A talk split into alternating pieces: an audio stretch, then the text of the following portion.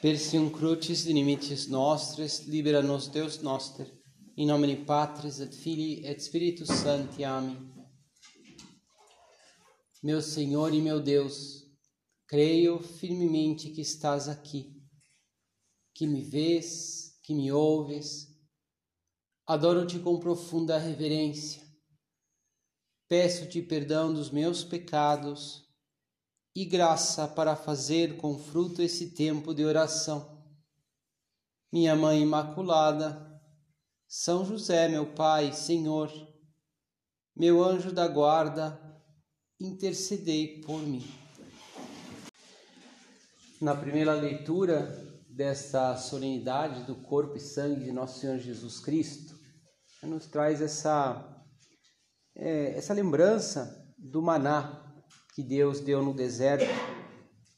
Foi aquele pão que descia do céu, que descia todas as manhãs né, para o povo que estava morrendo de fome, para o povo que já estava um pouco desesperado, né, porque faltava comida numa travessia difícil e, e precisavam, e Deus foi em, em seu socorro né? e de repente começou a cair aquele orvalho que era um pão doce, saboroso. E como eles tinham passado muitas dificuldades também, ele se, o povo de Israel é, viu aquele alimento e, claro, o que vem à cabeça naturalmente, para puxa, vamos, vamos reservar né, esse alimento, é, vamos guardar para que nós não passemos mais fome. E, e não era possível aquele pão se estragava rapidamente, ou seja, ele era muito bom naquele momento, depois já não mais.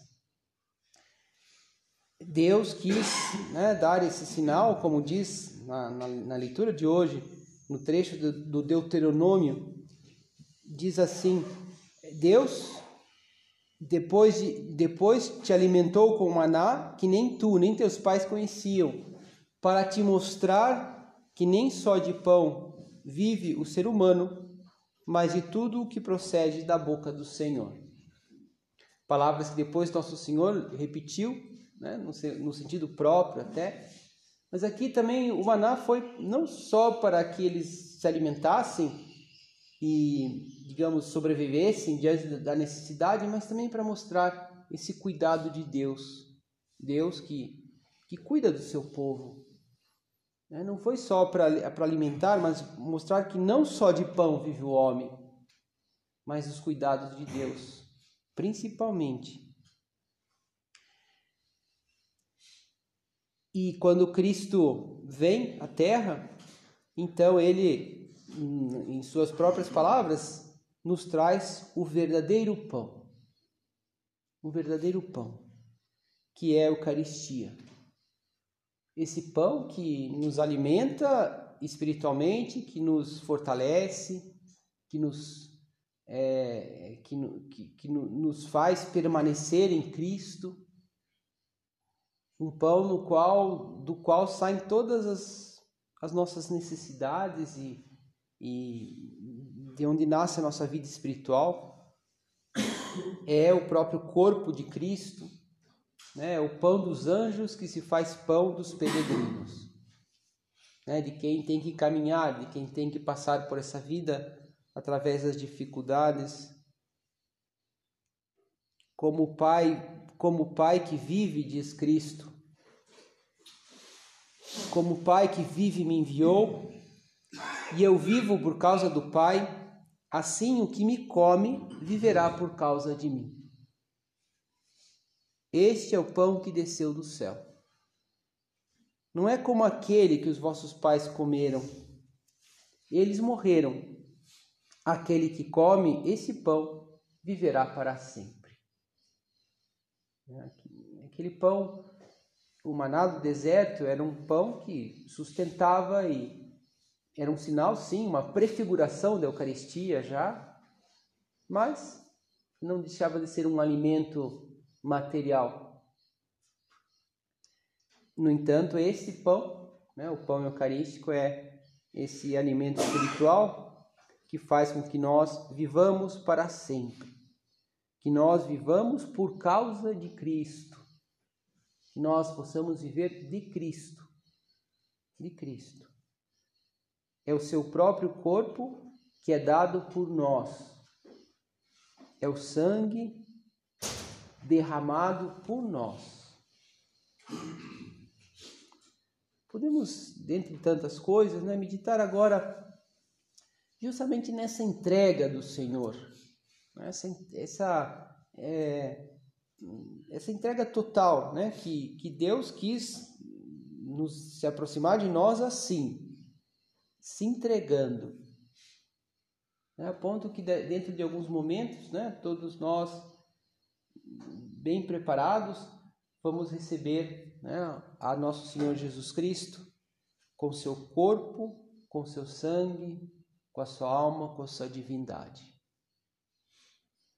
Ele quer fazer fazer-se da nossa vida, né? Ele quer fazer com que a nossa vida seja a vida dele.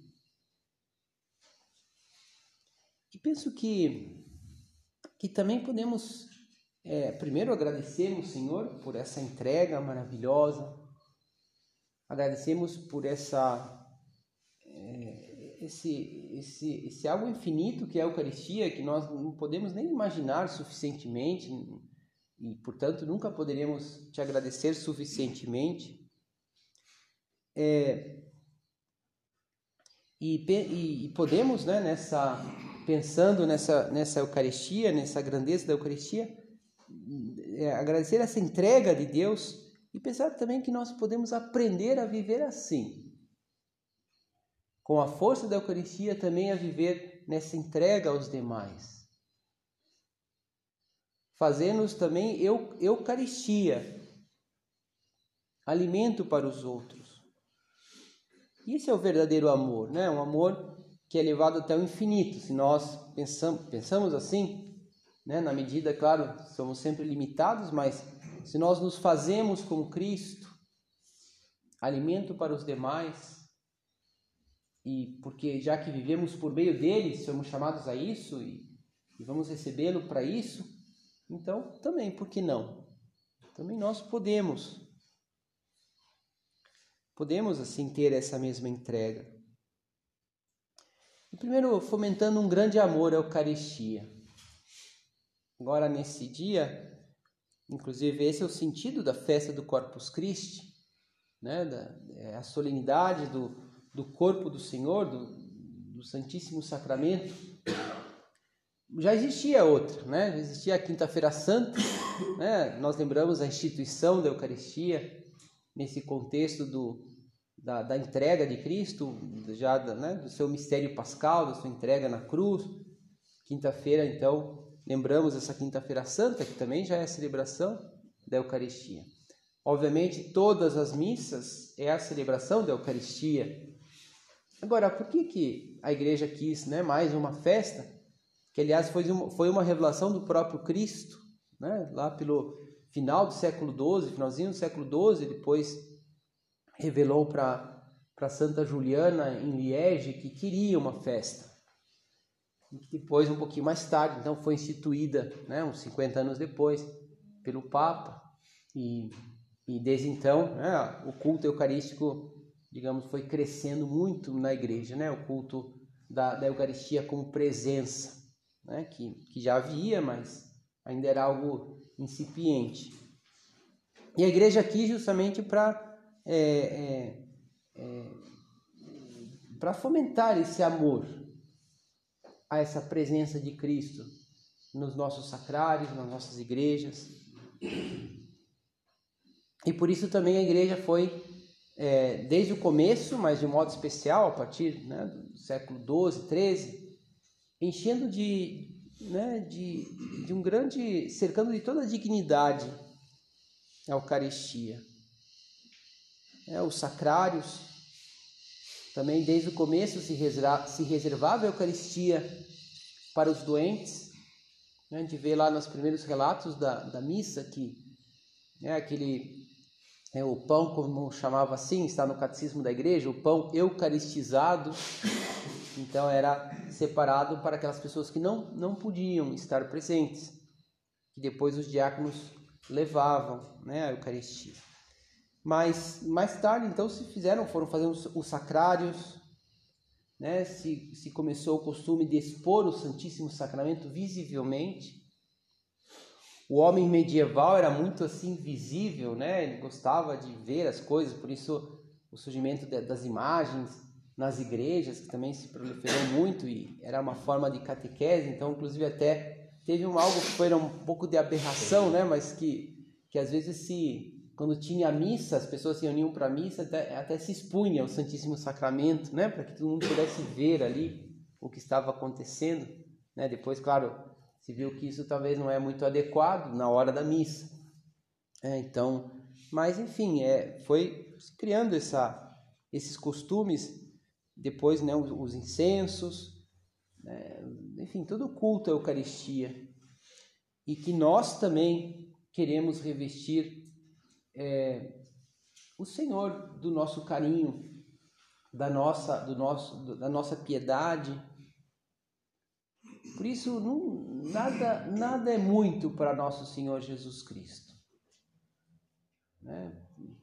É, a mim, como dizia o nosso Padre, né, todo ouro, toda, toda prata, todas as, toda dignidade sempre me parecem pouco para o Senhor que, que se entregou desta forma e que está aqui conosco, assim, à nossa disposição. Fomentemos, né? Agora já te agradecemos, Senhor, né? Por isso, por queremos também queremos nos comprometer mais agora com essa festa e nós teremos a oportunidade aqui no, no, no curso anual de ter a, a exposição e a bênção solene, né? Todos os dias, né? aqui no nosso curso anual, na obra como se, se explicou, a gente tem esse costume de viver a oitava do Corpus Christi até a festa do Sagrado Coração de Jesus, né, que é na, na sexta-feira da próxima semana. E tudo, tudo nos parece pouco. Podemos lembrar aquela história desse amor que tinha o nosso padre, né, quando ele estava fazendo um retiro em Burgos, é, depois da Guerra Civil Espanhola, era um retiro solitário ele ficou na, na casa, é, na, na, na, na cúria episcopal, conseguiu ali um quarto, ficou isolado, ia para a capela muitas vezes, passava horas e horas diante do Senhor na Eucaristia. Um dia estava rezando em uma outra capela que estava numa sacristia, uma sacristia grande, né, que servia também para várias capelas. E, e, então, e na, como às vezes é comum, na, na sacristia tinha uma mesa que era a mesa dos cálices, né? Na época o sacerdote na, na missa levava o cálice quando entrava na missa, então se deixava em uma mesma mesa os vários cálices, né? Para as capelas que onde os sacerdotes iam celebrar. Então, uma mesa assim mais digna. naquela mesa que devia estar no meio da sacristia, ele, é, ele viu lá vários cálices e várias patenas depositadas ah, sem, sem nenhuma cobertura, não estavam preparados para a missa, mas tinham deixado ali porque tinha acabado de chegar para que o bispo fosse e abençoasse, consagrasse aquelas patenas e cálices, porque depois iam mandar, eram vários, sei lá, uns, uns 30 talvez, ia mandar para a frente de guerra. A Espanha estava em guerra, guerra civil, para os capelães militares. E foi então que ele não se resistiu e quis, achou que estava sozinho, que não tinha ninguém, e quis ali dar um beijo em cada cálice, em cada patena. E é dessa história que, que tem esse ponto de caminho, que é um ponto autobiográfico. Louco, bem te vi, julgava-se só na capela episcopal, depor um beijo em cada cálice, em cada patena recém-consagrados, para que ele os encontre quando pela primeira vez descer a esses vasos eucarísticos. Nosso amor tem que ser assim. Né? Cada um do seu jeito, né? nós não precisamos sair procurando para beijar os, os, os cálices, as patenas, mas sim podemos é, nos ajoelhar e falar com todo o coração graças e louvores sejam dados a todo momento, outras jaculatórias né, que expressem o nosso amor, a visita ao Santíssimo Sacramento, que costume maravilhoso e tão, tão familiar, né? tão, tão humano. Eu vou aqui, Senhor, te visitar. Muitas vezes nós chegamos na igreja, dependendo do horário, somos os únicos a visitar. Nós estamos ali acompanhando a Jesus que está à nossa espera. Né? E, como fazemos aqui depois do, do almoço sempre, né? entramos aqui para agradecer o Senhor. Sabe que agora me veio a cabeça, mas subindo aqui a rampa, né? A gente logo vê uma capela ali, mas entrando nessa capela à direita tem um outro, um outro sacrário que está ali também. Nós podemos, ah, muitas, muitos de nós moramos ali, né? Naquele, estamos ali naquele andar. Podemos ali passar para cumprimentar o Senhor, às vezes uma uma genuflexão. Tudo isso são, são formas de fomentar essa, esse amor à Eucaristia.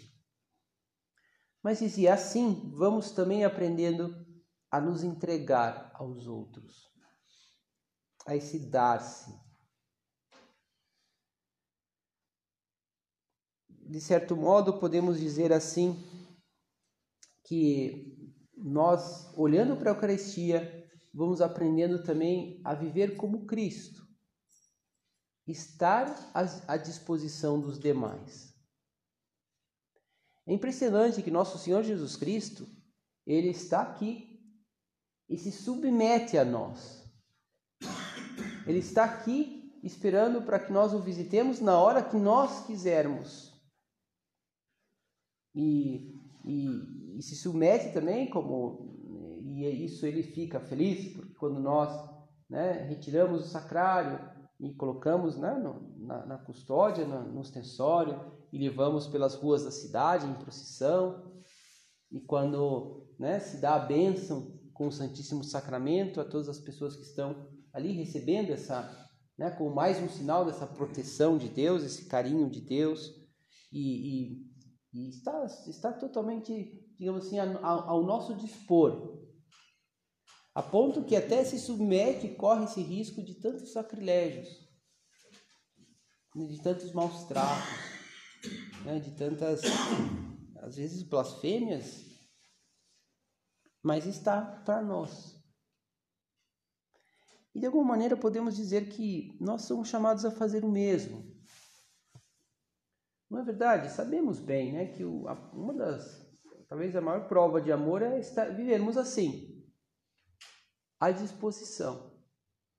As pessoas que nos amam, que bonito, né? Basta às vezes pedir pedir algo, ou às vezes as pessoas que nos amam adivinham as nossas necessidades e, se, e, e correm para nos prestar um favor. É quando, e, e claro, isso nos, nos alegra muito. E o Senhor é a mesma coisa. E Ele nos pede para vivermos assim, ou seja, termos essa atitude de generosidade, de dar-nos aos demais porque Deus é generoso. É generoso na sua criação, é generoso na sua redenção, que, que, que doa até a última gota do seu sangue, é generoso na sua na santificação, o Deus Espírito Santo que nos inunda de graças. E a Eucaristia é como esse sinal né, mais visível, tangível, né, sacramental dessa generosidade de Deus. eu sempre fiquei impressionado, né? É, vivendo lá em Roma, né? Por exemplo, com o prelado na época, Dom Javier Echevarria, e que com certeza é como uma expressão do nosso padre, ele aprendeu muito do nosso padre. Um, um homem que eu, como morei na, na mesma casa, assim, não, não é que eu estava toda hora com ele, mas talvez umas duas, três vezes por semana encontrava, assim, no corredor, às vezes, né, no trabalho que, enfim, com muita frequência, né, o encontrava, às vezes uma outra tertúlia, e eu nunca vi esse homem já com já até uma certa idade, trabalhava muito, nunca, nunca vi ele passar por mim, que era mais um lá, dentre, éramos mais ou menos umas 80 pessoas na casa, sem parar e cumprimentar e sorrir e fazer às vezes alguma brincadeira, né? Ou pelo menos cumprimentar, no mínimo, assim, pax in eterno, mas às vezes fazia, perguntava alguma coisa, por atenção, não é que eu tinha nada assim que, que fosse acrescentar ali, né, a ele, não é que trabalhasse diretamente na, nas suas coisas, mas e, e, e eu pensava, né, nossa, ele nunca nunca deixa, né, de, de se entregar, de doar, de se, dizer, e, a, e a minha pergunta que ficava impressionada, eu como é que como é que uma pessoa assim consegue? E, e com certeza, assim como o nosso padre, como falávamos aqui no Brasil, né, deu esse exemplo de, de todo momento estar disponível, atento às pessoas, como que consegue? Pela Eucaristia. É pela força de Deus. Assim nós podemos também é, ter essa generosidade. Por exemplo, generosidade em primeiro lugar com a família esse gastar o, tempo com os filhos, com os netos, com a esposa, a ponto que eu sei que todos nós queremos e também te dizemos, Senhor, queremos que o nosso tempo não seja para nosso, mas para os outros, para ti. E significa meu tempo para Deus, significa meu tempo para os outros. É, e, e, e o trabalho para os outros. Claro que muitos de, muitos de nós passamos o dia inteiro com trabalhos, com coisas para fazer, e às vezes até longe dos entes queridos, mas é, não que o trabalho não seja para mim, para que eu, né, para que eu me saia bem, é também para os outros. E o, e o apostolado, é, é, esse, esse doar-se significa fazer aquilo que Deus me pede, fazemos aquilo que necessita. Aproveitamos aqui esse, esse curso anual também para pensar o que necessita a obra. Onde eu preciso trabalhar mais? Claro que o nosso apostolado, principalmente, é nosso apostolado pessoal, no nosso ambiente, né? isso é sempre, é a nossa vocação. Mas também esses encargos apostólicos. Me refiro porque às vezes é o que é, é o que Deus está nos pedindo e talvez se é algo que nos custa um pouco mais, ou mesmo um colega que temos ao lado, que Deus colocou ao nosso lado e que às vezes talvez não, não era aquele, né, aquela pessoa que eu me aproximaria naturalmente, mas, mas ele está aqui e é ele que precisa. E isso é o apostolado, isso é o, o, o dar-se, a generosidade.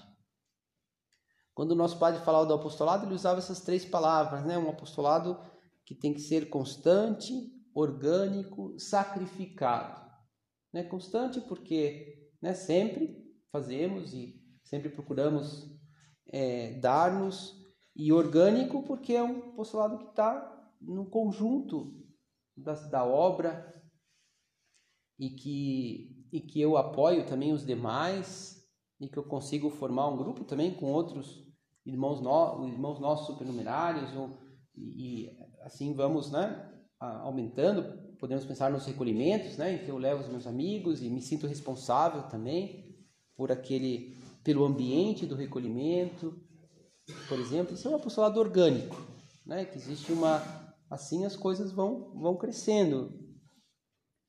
E sacrificado, porque é, sempre um apostolado, se quer ser eficaz, ele sempre vai ser sacrificado. Não que nós amamos fazer apostolado, amamos estar com os nossos amigos, faz parte da nossa desse é, dessa graça que Deus nos deu, faz parte da nossa vocação e por isso nos enche de alegria. Mas fazer sempre naquilo que é necessário, né? Perguntando ao Senhor sempre, Senhor, o que, o que esperas de mim? O que, que, né, que passos eu, eu posso, como que eu posso ajudar esses meus amigos? Então isso sempre vai supor um sacrifício. Que nos enche de alegria depois, claro, porque também um apostolado assim é fecundo, é, é, é, é alegre, generosidade, dar-nos. dar-nos no apostolado, dar-nos né, no nosso trabalho, no, nesse exceder-se no cumprimento do dever. Agora, no nosso trabalho profissional, esse trabalho que também é servir os demais, servir os colegas. Às vezes a generosidade, esse dar-se completamente, está também, também na forma como descansamos. Às vezes a gente pensa, que ninguém pense, né, que generosidade é cansar-se, cansar-se, cansar-se, esgotar-se. Não, Deus não quer isso. Deus quer que a gente esteja bem. E generosidade é dar-se, dar-se, dar-se. E esse dar-se também vai nos encher de alegria, de paz, até de descanso. Porque estamos com Deus. Porque fazemos as coisas de Deus. Né, eu penso que como o Senhor também, né, junto de nós está está é, descansado, né? porque está para nós, está com, com as pessoas que, que Ele ama. Mas dar-se, né? gastar-se pelos demais, podemos também, cada um pode pensar um pouquinho, eu como que eu, eu ajudo, eu, eu, eu me desgasto também pela, pensando na obra, né? pelo trabalho de São Rafael, né? que que, claro, para a grande maioria de nós é algo que está um pouco fora né, da, do nosso, nosso trabalho habitual, da coisa que eu, mas esse, essa preocupação pelos jovens, todos nós sabemos que, às vezes comentamos, né, que às vezes é, é a, às vezes o período mais difícil, especialmente nesse começo da juventude ou adolescência, e, e se, a gente pode estar, primeiro rezar e e ver o que eu posso fazer. Às vezes o que eu posso fazer por esse, sei lá, por essa, esse neto, essa, esse sobrinho, é, sobrinho essa, né, claro, pelos filhos, com certeza, né, já, já pensamos, mas é, quem que eu posso aproximar? Enfim, generosidade com o nosso tempo, generosidade com nosso, os nossos bens materiais. Como perguntava o Papa um, um tempo atrás, falava, quanto me custa mesmo economicamente ser cristão? Porque, claro, é, é bonito até, nós sabemos né, que nós queremos nos dedicar à nossa família, ao nosso trabalho e, e quando vemos que é por Deus, nós nos alegramos em nos sacrificar. Né? Também sacrificar é, a, o bolso também, é uma forma de generosidade. É muito importante. Quando nós vemos ah, tanto heroísmo na obra, tanto heroísmo na, na, na igreja, é, tantas pessoas que se entregam, podemos nos perguntar essas. Escutei uma vez essas, essas quatro perguntas da generosidade. Por que não eu? Se tantas pessoas morrem mártires, por que não eu? Por que não isto? Né? Se tantas pessoas às vezes se entregam e às vezes se sacrificam, ou às vezes Deus, né? Deus, digamos assim, pede um sacrifício. Por que não isto? Por que não mais? Eu posso dar mais? Eu posso fazer mais apostolado? Eu posso ajudar mais? Eu posso dar mais tempo? Por que não? Por que não agora? Não, quando eu tiver mais tempo, né? ah, daqui uns anos eu vou me aposentar, então aí sim. E por que não agora? Às vezes podemos ter respostas, né? Não, agora não dá por causa disso. Então, sabemos que a vontade de Deus talvez seja para esperar um pouco, para, sei lá, dar esse passo, é, empreender esse projeto, mas sempre podemos perguntar: por que não eu? Por que não isto? Por que não, não mais? Por que não agora? Isso é, isso é dar-nos. Queria é, terminar. Agora, tudo isso, claro, eu, quando a gente pensa, pode parecer algo assim, né, muito de, de um, uma motivação agora um pouco vaga, mas, mas tudo isso é possível porque temos o Senhor na Eucaristia. Uma vez nosso padre viu um filme que contava a história de sete missionárias não católicas que tinham ido à Índia, e era uma comunidade né, de, de missionárias anglicanas, parece. E elas, e o todo o filme era o drama de que a, a região dela estava sendo invadida por, por revolucionários e que estavam destruindo, queimando igrejas e casas, e elas estavam vendo que iam ser as próximas vítimas. Esperavam as piores coisas e não tinham como fugir. E elas começaram ali a rezar, uma apoiava a outra, até que de repente uma né, surtou e, e disse: não, não, não, não, não posso, não consigo. Dizia assim: Deus não me basta, me sinto só. E o nosso padre gostou daquele filme viveu com né, especial é, intensidade ali aquele drama da, da história. E depois no final fez o seguinte comentário: Olha, ficaram com o coração seco porque não tinham a Cristo, porque o Senhor não estava no meio delas. Sem sacrário, nós também nos sentiríamos sozinhos.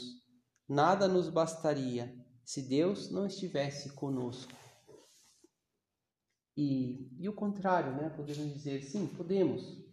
Podemos nos entregar mais. Queremos nos entregar mais e sermos generosos, porque Deus está conosco. Deus vem e é nosso alimento. Eu sou o verdadeiro pão do céu.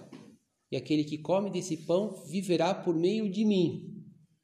E se podemos viver por meio de Cristo, podemos dar-nos completamente e é o que queremos, Senhor, e o que podemos aprender nesses dias em que vamos estar mais perto e adorar mais a Sagrada Eucaristia, esse alimento, esse pão do céu que Deus nos deu. Dou-te graças, meu Deus, pelos bons propósitos, afetos e inspirações que me comunicaste nesta meditação. Peço-te ajuda para os pôr em prática. Minha Mãe Imaculada, São José, meu Pai, Senhor, meu anjo da guarda, intercedei por mim.